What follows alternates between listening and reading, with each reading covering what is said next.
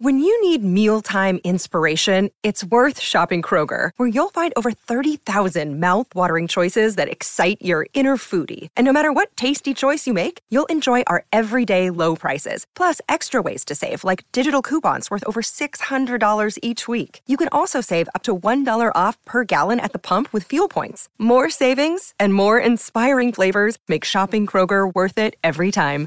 Kroger, fresh for everyone. Fuel restrictions apply. Another day is here, and you're ready for it. What to wear? Check. Breakfast, lunch, and dinner? Check. Planning for what's next and how to save for it? That's where Bank of America can help. For your financial to-dos, Bank of America has experts ready to help get you closer to your goals.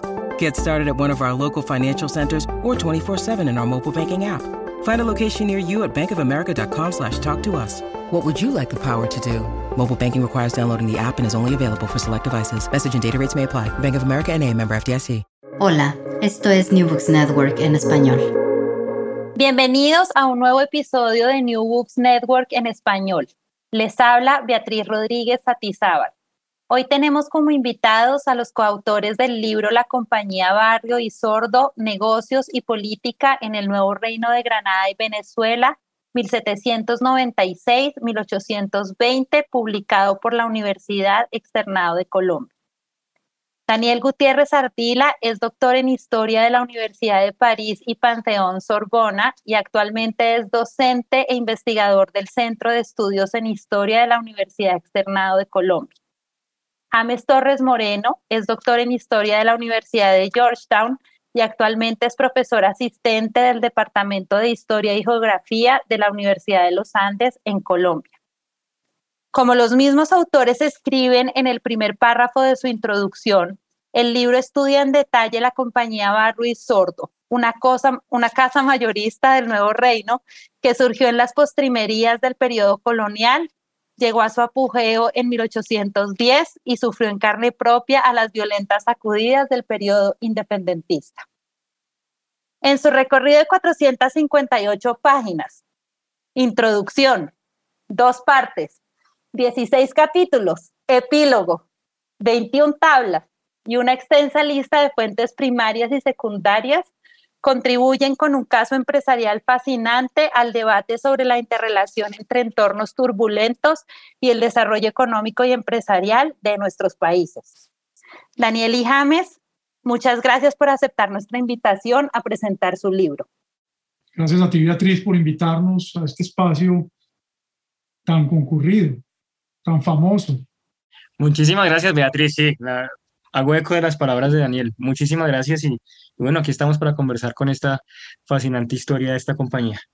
Bueno, que dos investigadores viviendo en la Colombia del siglo XXI estudien a dos negociantes peninsulares afincados en el nuevo reino de Granada no parece una casualidad. ¿Podrían contar a nuestros oyentes un poco de su trayectoria académica y cómo se encuentran para escribir sobre la compañía Barro y Sordo? Pues eh, muy sencillo. Mira, Beatriz, James y yo nos conocemos de vista desde hace muchos años porque concurríamos al Archivo General de la Nación de manera casi que cotidiana en esa, en esa época. Entonces James y yo nos conocíamos. Nos dejamos de ver un tiempo porque evidentemente James se fue para los Estados Unidos a hacer sus estudios eh, de posgrado, su doctorado, pero nos volvimos a ver precisamente cuando él estaba haciendo archivo eh, en Bogotá. Y esa fue la ocasión para retomar nuestra relación.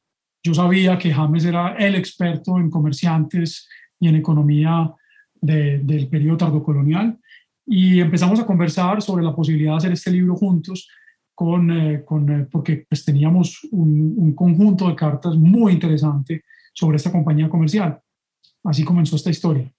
Sí, dijéramos, eh, fue una, fue una, fue una experiencia bastante interesante porque, bueno, Daniel, eh, pues es el experto, quizá el experto más importante que hay sobre el periodo independentista en el norte de los Andes. Entonces, cuando él me menciona que encontró una serie de cartas precisamente en estos fondos donde hay muchos eh, conflictos judiciales, procesos seguidos a revolucionarios y a realistas, eh, inmediatamente pues fue un hallazgo impresionante y después él encuentra otra parte del epistolario y quizá es un ejemplo único de epistolario para estudiar, dijéramos, los comerciantes de la capital que por cierto no han recibido la atención que se merece. Y lo interesante de ese caso es precisamente, pues que no solamente era una casa comercial, pues que venía en ascenso, sino también que pues tenía unas particularidades políticas muy precisas que Daniel ya había identificado, es decir, era una, una, compañía que se había entregado al realismo desde muy temprano. Pero entonces, cuando él me comenta, eh, lo interesante de esta empresa es que eh, éramos, tanto él como yo teníamos unas bases de datos sobre los aspectos macros, en los cuales estos dos eh, mercaderes peninsulares se movían, macros en el sentido macroeconómico y también desde un punto de vista político. ¿no? Entonces fue una experiencia bastante, bastante interesante escribir este texto. Uno de los aspectos maravillosos del libro es su prosa. Como una aficionada a las historias de piratas de Emilio Salgari, en cada página encontré una frase que me causaba intriga y una necesidad de no parar de leer. En nuestra profesión ese balance entre el lenguaje académico y las historias bien contadas es algunas veces difíciles de hacer. ¿Cómo lograron ustedes ese paso narrativo a cuatro manos? Pues a ver, yo creo que nos favoreció mucho la pandemia porque James y yo pudimos revisar una y otra y otra vez el manuscrito.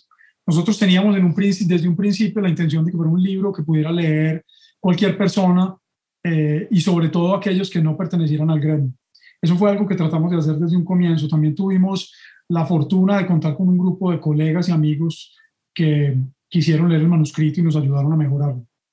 Sí, yo, yo creo que una de las de, de los aspectos más interesantes de haber trabajado con Daniel es que eh, Daniel tiene una capacidad impresionante para, para expresar ideas complejas a un público amplio.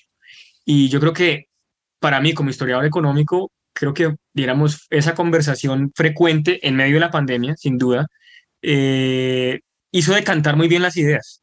Y ahora, Daniel, cuando, diéramos, eh, cuando Daniel empezó a hacer la propuesta, él lo dijo muy bien, diéramos, es un texto corto, ¿sí? capítulos cortos, se nos fue alargando la cosa porque hubiéramos encontrado más y más cosas entre los datos que teníamos guardados, pero, pero sobre todo algo que eh, él se aterrizó mucho son las partes técnicas, explicárselas a cualquier lector, es decir, prácticamente estar escribiendo para las tías, sin caer, ya que tú nombras a Salgari, en lo que Humberto Eco llamaba salgarismo, es decir, sin hacer un diccionario de términos, ¿sí? Eh, explicar un doblón de una manera erudita ni nada de eso, sino explicar por qué es un doblón de una manera muy precisa para un lector que, de nuevo, queríamos, y éramos, es que, es que la compañía tiene esa versatilidad, ¿no? Eh, tiene cosas de política, de economía, de sociedad, en fin. Entonces, eh, sí, sin duda escribir, fue un, escribir con Daniel fue una experiencia muy, muy interesante y, creo que el libro tiene, es decir, está, está dirigido a un público bastante amplio. Sí, así, así es, confirmo. Ustedes hacen un valioso ejercicio de revisión de fuentes privadas, algunas que ya mencionaron en la primera respuesta, para escribir la historia de una, cosa, de una casa comercial que debe adaptarse a un periodo o a periodos de inestabilidad e incertidumbre. ¿Qué encontraron sobre el periodo diferente a lo que la historiografía ya ha observado? Pues hay una cosa que nos interesó desde un comienzo y que fuimos descubriendo a medida que escribíamos el libro. Mejor dicho, nuestra certeza, nuestra intuición se fue confirmando a lo largo de la investigación y de la escritura del libro. Y es que teníamos entre manos una historia que nos llevaba, que nos daba la posibilidad de comprender la radicalización de los círculos realistas en, en, eh, en, tiempos de revolución. Entonces, eso, eso diría que fue, algo, que fue algo muy, muy importante en la investigación, uno de los elementos por lo menos importantes de la investigación y creo yo novedosos.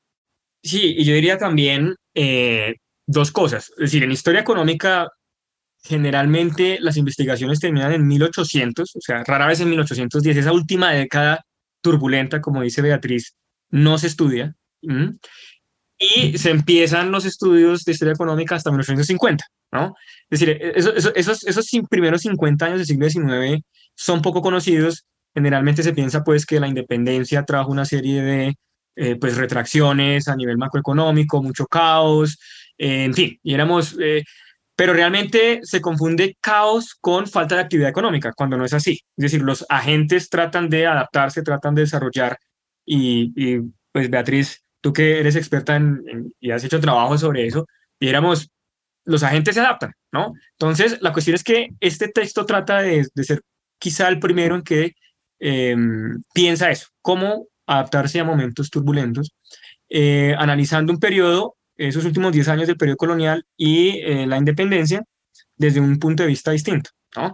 Y por eso es que quizá eh, lo interesante es que la compañía empieza en 1796 eh, y ese mismo año empieza el bloqueo inglés que cambia para siempre las estructuras del comercio español que en cierto sentido vienen anunciando lo que vamos a ver en el siglo XIX, ¿no? Digamos, un comercio ya mucho más abierto, donde Inglaterra pues va a tener, va a ser el, vórtice de muchas de las redes que se van a eh, establecer pues, digamos, en esta nueva era de comercio.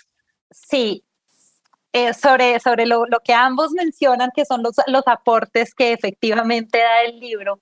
La literatura sobre el desarrollo empresarial en Colombia ha destacado siempre esa estrecha relación entre el empresariado, la política y el Estado.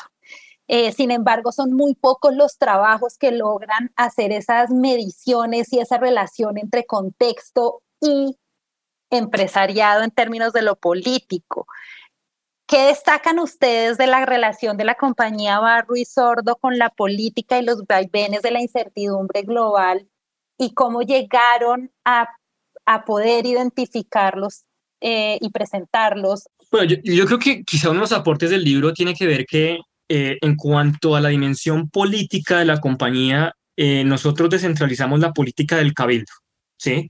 Es decir, el cabildo no es la única institución donde se hace política en el periodo colonial. Entonces hay otras dos grandes instituciones que eh, tienen que entrar en juego ahí. Primero la Corte Virreinal, es decir, la Corte Virreinal como última instancia de varios pleitos comerciales, pero también como una instancia decisoria de política económica. Bien, entonces ahí en ese microcosmos que no se ha estudiado mucho, de hecho Barrio Sordo es una incitación a que se haga un estudio sobre la Corte Virreinal, eh, es donde estos dos personajes empiezan a establecer sus contactos, ¿no?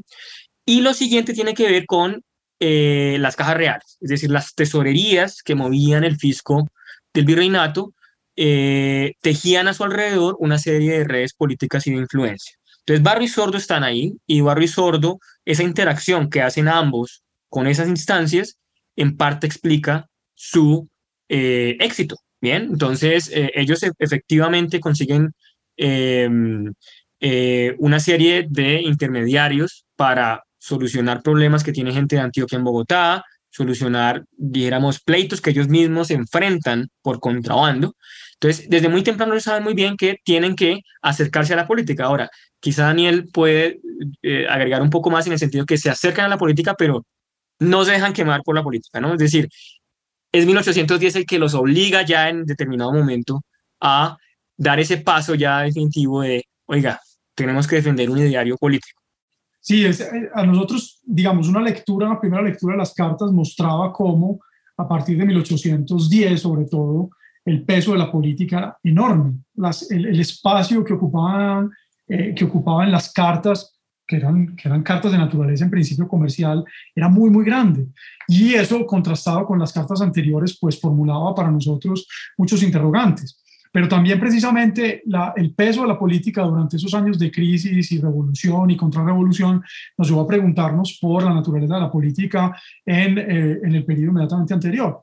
Entonces es muy interesante porque eso nos permitió tratar de entender cómo funcionaba en unos tiempos, digamos, de, de, mayor normalidad, ¿no? Hay, hay, hay crisis, hay, hay guerras interimperiales, pero el virreinato está tranquilo. ¿Qué pasaba con una compañía comercial? Es decir, ¿cuál era el lugar de la política en una compañía comercial en esos tiempos, digamos, más apacibles, por lo menos en lo que tiene que ver con el, con el virreinato. Y entonces ahí descubrimos también que la política estaba también muy presente, aunque de otra manera. Y descubríamos eso que decía James, ¿no? que, que la compañía funcionaba también como una, como una agencia de tráfico de influencias, que los, que los socios de la compañía eh, en las provincias buscaban también tener negocios con Barrio y Sordo porque sabían que ellos les iban a, a brindar una serie de servicios que son de naturaleza, que son de naturaleza política, ¿no? La resolución pronta de los juicios, por ejemplo, que es una cosa muy interesante, que fueran relevados de ciertas cargas, que se les otorgaran ciertos privilegios.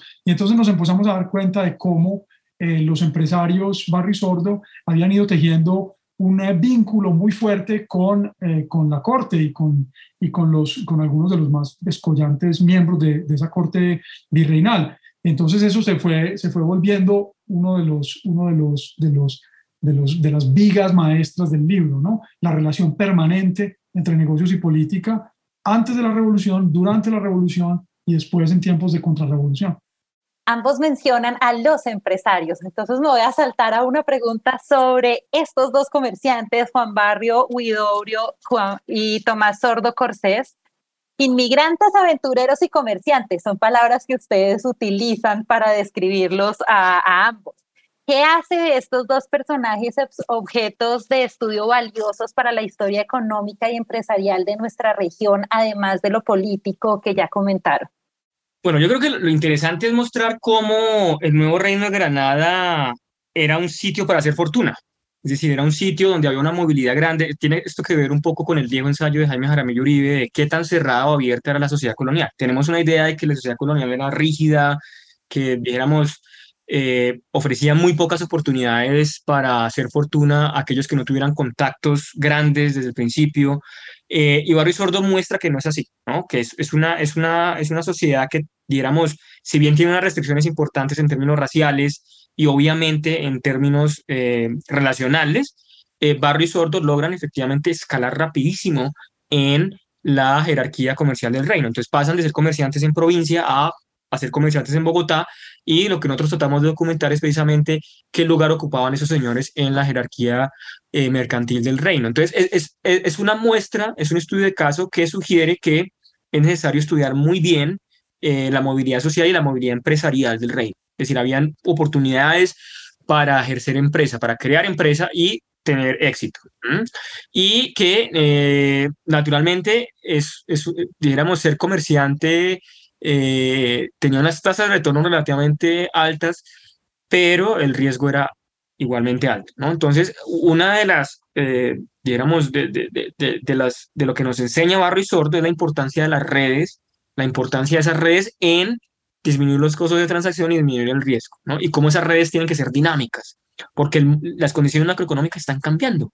Bien, entonces cierran un puerto hoy, abren otro el día de mañana, y Barrio Sordo, parte del éxito de Barrio Sordo es ¿no? adaptarse desde un punto de vista empresarial a esos cambios, a esas, a esas grandes, sí, a esos grandes desafíos que, que presenta la época, ¿no?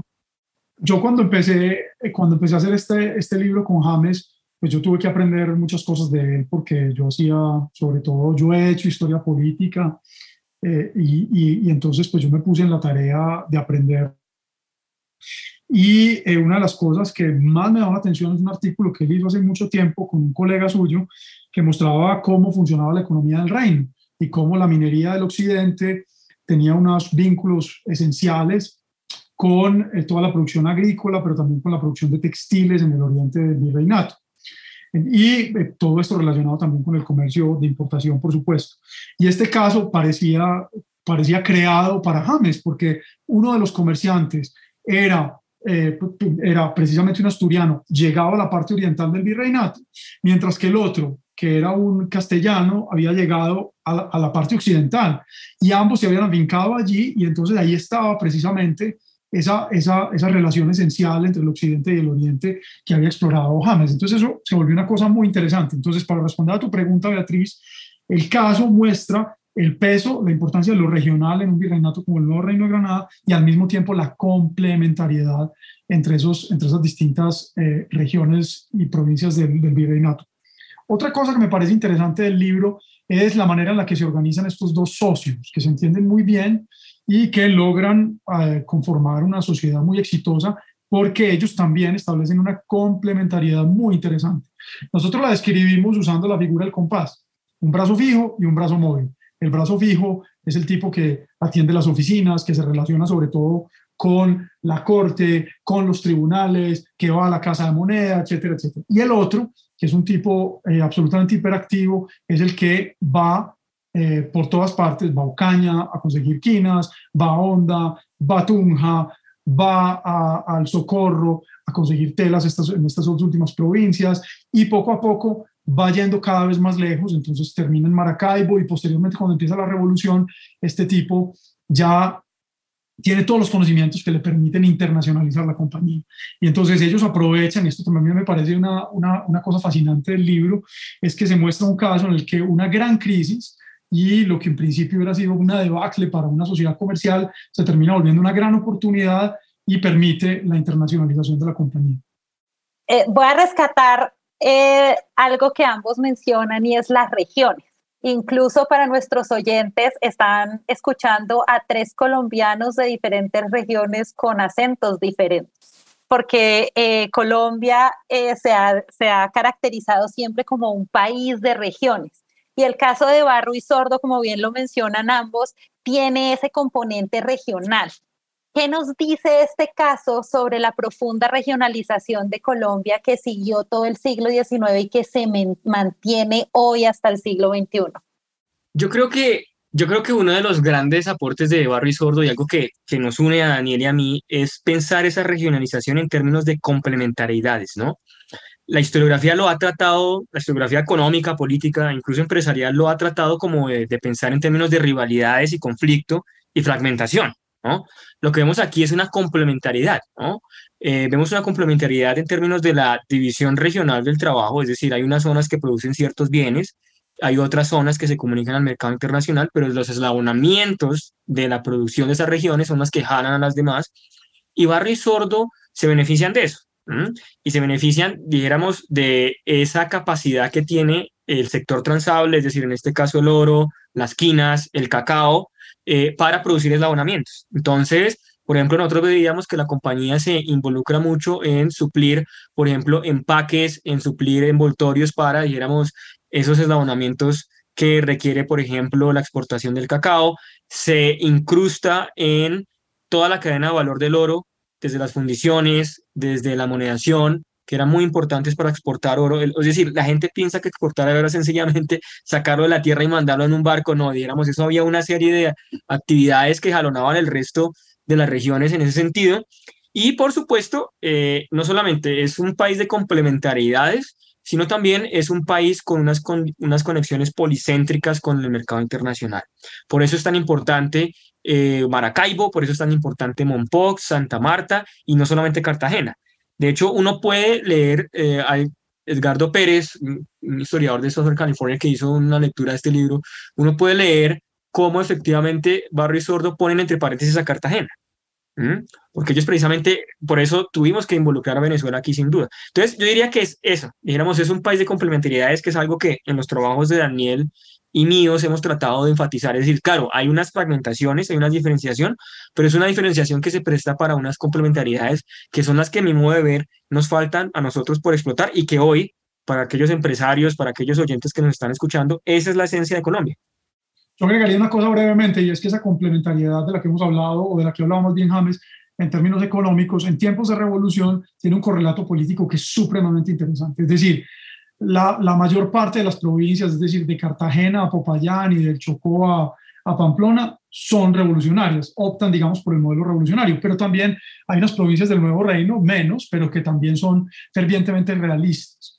Y eh, eso permite, por ejemplo, que en, tiempos, eh, que en tiempos duros Santa Marta se convierta en un refugio para, para Barrio y Sordo eh, y que les permita, digamos, proseguir sus especulaciones comerciales.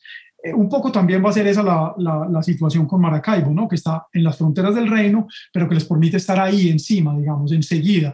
Y eso les permite entonces mantener de alguna manera, aunque claro, menguadas las actividades comerciales en el nuevo reino. Bueno, la que sigue a continuación, más que una pregunta, es una invitación para que piquen a nuestros oyentes, sobre todo a los economistas. Uno de los debates que presentan en su trabajo está relacionado con la afirmación de la existencia de monopolios y oligopolios en el comercio neogranadino.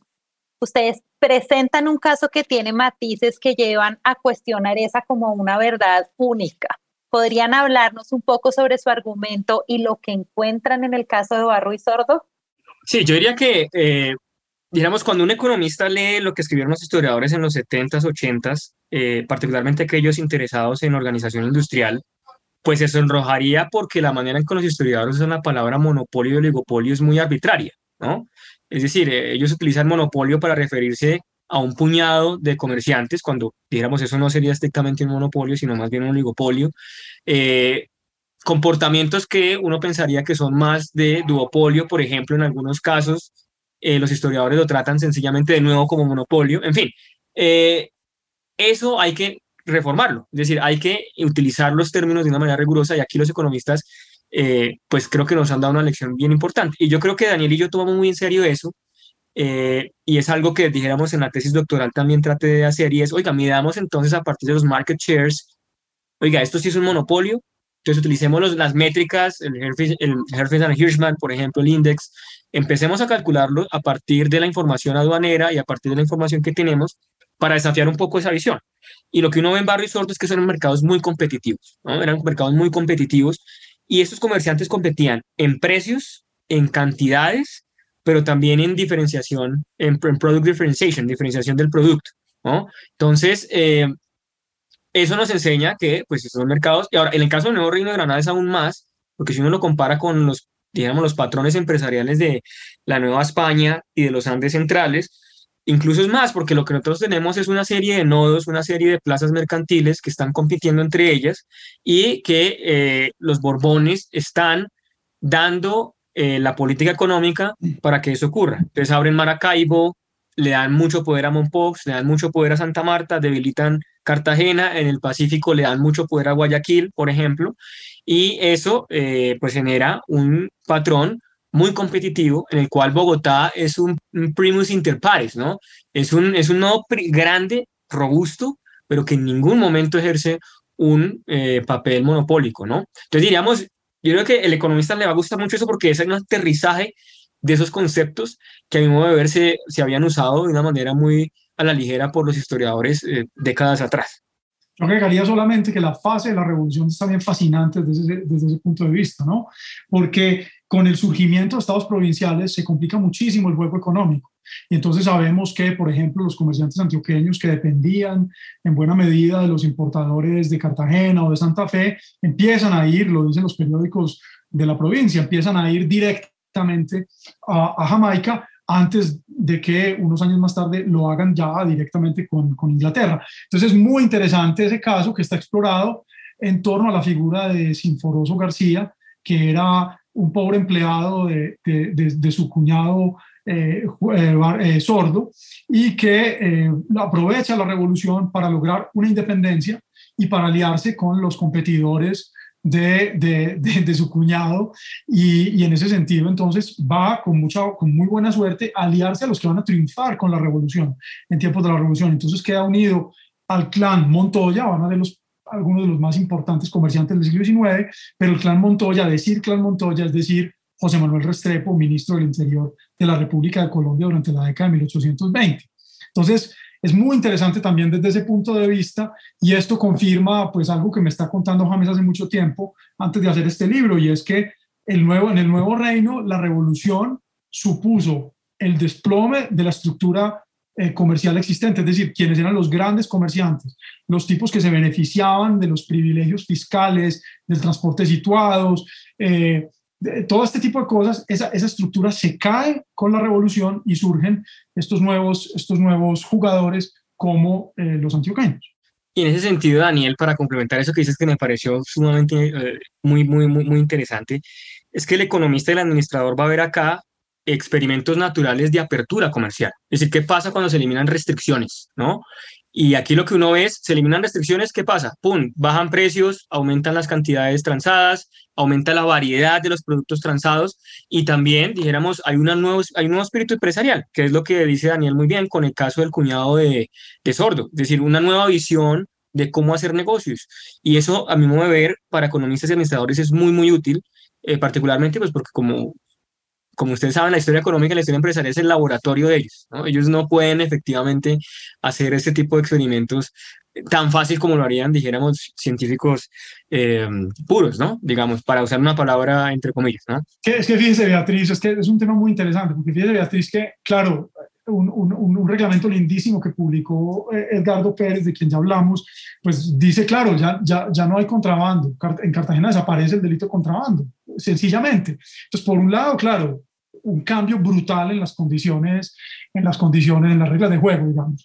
Pero por el otro lado, lo que decíamos hace, hace, hace unos instantes, Barrio y Sordo cambian, cambian por completo la orientación de su compañía y entonces lo, lo, que ha dicho James, ¿no? Eh, Cuba, Puerto Rico, Nueva España, eh, eh, España, Inglaterra, entonces cambia el negocio, cambian los, el tipo de, de productos con los que comercian, es una cosa bien interesante. Yo, yo voy a reaccionar eh, y, me disculparán los oyentes, voy a reaccionar aquí con una felicidad inmensa que la estoy haciendo en cámara, pero es como economista e historiadora empresarial, siempre, siempre en, en, en, mis clases y en lo que escribo digo, los conceptos hay que tenerlos claros y cuando inicio mis cursos de historia empresarial digo, la historia empresarial es un laboratorio para aprender estrategia y entender cómo funcionan los negocios, así que coincido 100% con ustedes dos y lo veo, lo vi en el libro cuando lo leí. Bueno, entonces, hablando de historia, de historia global eh, y de, los debates que se están dando en la disciplina de historia eh, en todo el mundo, está sonando este asunto de la historia alternativa de los países emergentes y de la necesidad de estudiar el sur global. Dentro de este contexto, ¿cómo se ubican ustedes en esa discusión y cuál es su aporte eh, con esta investigación? Bueno, yo diría, yo diría eh, Daniel, si me permites, voy primero, ¿sí? Vale, entonces yo, yo diría que hay varias cosas. Primero, diéramos esa visión, ese gran debate pues, sobre la gran divergencia, el debate sobre los orígenes de la industrialización.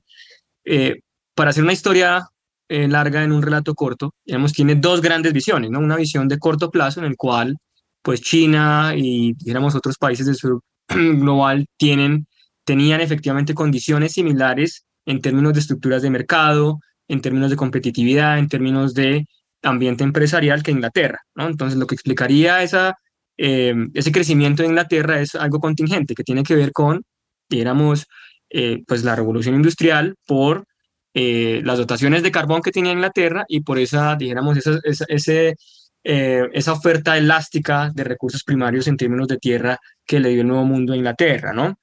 Eh, pero hay atrás una visión del mundo en el cual los mercados competitivos, la clase empresarial, dijéramos, con unas decisiones racionales, están ubicadas únicamente en el occidente europeo.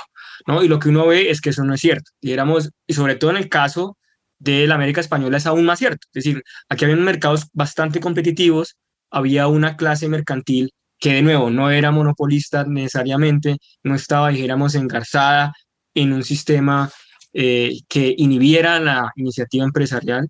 Entonces, yo diría que el libro lo que muestra es efectivamente eso, es decir, que un mercado competitivo, mercados grandes, crecimiento smithiano, sobre todo ese aspecto del crecimiento smithiano a partir de las complementariedades entre regiones, no es un fenómeno único de las economías del norte de Europa y de Estados Unidos.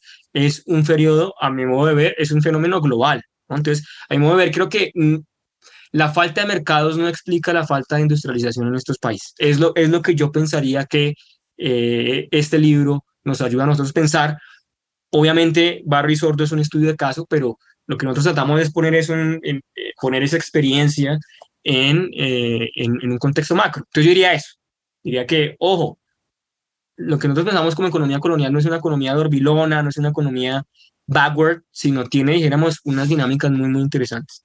Yo agregaría simplemente que cuando uno mira la revolución sucede también algo muy interesante. La revolución de, de, de, de este rincón de Sudamérica eh, mucha gente la ve como imitación, mamarracho, como una especie de, de, réplica de lo sucedido previamente o en los Estados Unidos o en Europa. Y eh, nosotros en este libro nos tomamos muy en serio el estudio de esta revolución que creo yo, eh, como en otras obras, pues no digo que sea el, único lugar en la que eso ocurre, pero sí deja de ser vista como un pariente pobre de esas, de esas grandes revoluciones o de las revoluciones dignas, ¿no? Esto también lo es. Bueno, algunos de nuestros oyentes seguramente después de escucharnos, de escucharlos, querrán usar el libro para sus cursos, algunos en muchos casos para cursos de historia económica y empresarial. ¿Cuál sugerirían, y espero que lo hagan cada uno de ustedes, es el capítulo del libro que tiene que incluirse sí o sí? Bueno, es una, es una pregunta muy difícil, pero es, es una pregunta bien, bien, bien importante. Yo diría que si si es un, es un, es, un programa tacaño en lecturas y sería un solo, un solo capítulo, yo diría que tiene que ser la introducción más el capítulo 5 sobre el amarismo. Es decir, ¿por qué? Porque en el amarismo uno ve la conexión entre economía y política muy clara. Es decir, cómo, por qué es importante para esos señores imbrincarse en la corte virreinal. Yo diría eso. Ahora, si me permiten, si, el, profesor es un poco más generoso y sus alumnos son ávidos en lecturas, yo les recomendaría eh, esos dos capítulos más el capítulo sobre eh, oro y libranzas, que un poco introduce la sofisticación financiera que tienen estas economías, es decir, quitarle un poco al estudiante la imagen que se tiene del periodo colonial como un periodo oscuro. Y eh, lo pondría a leer, eh, puede ser el capítulo sobre la restauración, por una sencilla razón, porque es que ahí es donde uno ve cómo un sistema comercial, un sistema de hacer negocios que se cae, cómo estos señores tratan de restablecerlo. Y cómo efectivamente eh, la revolución pues trae unos cambios muy drásticos, cómo el cambio ejerce eh, efectivamente unos, eh, unos, efectos muy grandes en la clase empresarial. Entonces yo diría eso, digamos, si es restrictivo el curso, introducción, capítulo 5, si es un poquito más generoso, yo establecería oro, oro y libranzas y el capítulo de restauración. Beatriz, qué bueno que nos hagas esta pregunta, porque efectivamente nosotros pensamos este libro, realmente nosotros pensamos el libro, hicimos el libro para un, para un público amplio, pensando en los estudiantes, pensando en los ciudadanos curiosos, y por eso es que el libro tiene, por ejemplo, una separata en la mitad del libro, una, una serie de ilustraciones que muestran las cartas que nos sirvieron a nosotros de fundamento para hacer el libro. Las cartas están ahí, algunas de las cartas están reproducidas con comentarios que les permitirán a los estudiantes eh, no solamente ver entonces ese tipo de documentos, sino también eh, detectar en alguno, con, con casos concretos eh, la información que nos sirvió a nosotros para escribir los distintos capítulos. Eh, el libro está en ebook además, entonces se puede conseguir en la página de la Universidad Externado. Y lo otro que es muy interesante es que, bueno, me preguntas por capítulos. Yo creo que el, el capítulo que tiene que ver con la historia de la compañía, que es el capítulo 1, es un capítulo muy interesante que muestra cómo dos tipos que llegan bastante pobres de Europa, eh, hacen fortuna, se convierten en una compañía bastante importante, cómo después sufren las consecuencias de la revolución, cómo a pesar de eso permanecen o se vuelven incluso más, radicales en su realismo y cómo precisamente ese radicalismo les impide permanecer como otros peninsulares y como otros realistas en eh, la República de Colombia cuando ésta se crea. Me parece también bastante interesante el epílogo. El epílogo que es un ejercicio que muestra cómo esas cartas avaras en principio, porque son cartas comerciales, en todo lo que sea vida cotidiana o mentalidades, etcétera, cómo también ahí se, puede, se pueden rasguñar algunos aspectos muy dicientes sobre, sobre todo este periodo de intensas transformaciones. Bueno, muy bien, para cerrar esta conversación, porque el tiempo ya se nos acorta, eh, yo me inspiré precisamente en el epílogo, porque ah, es, el, el, título es El reino de barrio y sordo, y tiene una frase en la página 361 que me voy a la voy a leer, Barro y Sordo habitaban un mundo de despedidas definitivas y constantes, porque las trayectorias humanas y la cohesión familiar estaban condenadas irremisiblemente por las distancias. El fin de un emprendimiento académico significa el inicio de otro. ¿Qué sigue para la dupla Gutiérrez Torres? James, cuente. bueno, no, yo diría primero una de las, de las cosas bonitas del libro y, de hacer esta peregrinación con el libro en diferentes espacios, en diferentes ciudades, es que pues ha llamado la atención de mucha gente. Uno de ellos, eh, Felipe Vélez, un historiador de Río Negro, eh, nos consiguió la, eh, pues la carta de fundación de la compañía, que no la teníamos. ¿Mm? Entonces sabemos cuál fue el capital que trajo cada uno, las condiciones en las que nació la compañía, que eso nos faltaba. Nosotros veíamos la compañía ya operando, pero no vimos su fundación. Eh, entonces, lo que queremos hacer es, obviamente, pues hacer una segunda edición con una suerte de posfacio donde se incluyan todos estos aspectos y un poco también la prehistoria de eh, Barrio y Sordo, es decir, eh, los suegros, es decir, cómo efectivamente la relación de familia eh, es muy importante en, los aspectos empresariales de, ambos socios. Y eh, bueno, no, pues con Daniel seguiremos, tenemos bajo la manga varios trabajos. Ahí está un dossier muy interesante sobre nobleza e ilustración, en el que, bueno, yo estoy escribiendo un, capítulo sobre un comerciante y éramos con unos vínculos bastante grandes con todo este mundo de la botánica, de Mutis, de la expedición botánica, desde un punto de vista de la historia económica, pero un poco en esa conversación. Y, y yo creo que ese ha sido una de las grandes em, cosechas de esta unión, es decir, que, que yo me, mi, mi, mi, espíritu un poco cerrado de, historiador económico y empresarial se ha abierto muchísimo. Entonces yo creo que seguiremos trabajando en eso. Sin ninguna duda. Bueno, eh, Daniel y James, mil gracias por su tiempo y por compartir con nosotros eh, tanto asuntos de la experiencia de hacer esta investigación y escribir el libro como del contenido eh, de este excelente libro que recomiendo a todos nuestros oyentes lo lean lo más pronto posible. Muchas gracias. Muchísimas gracias, Beatriz. Qué conversación tan interesante. Muchas gracias. Muchas gracias, Beatriz. Gracias por escuchar New Books Network en español.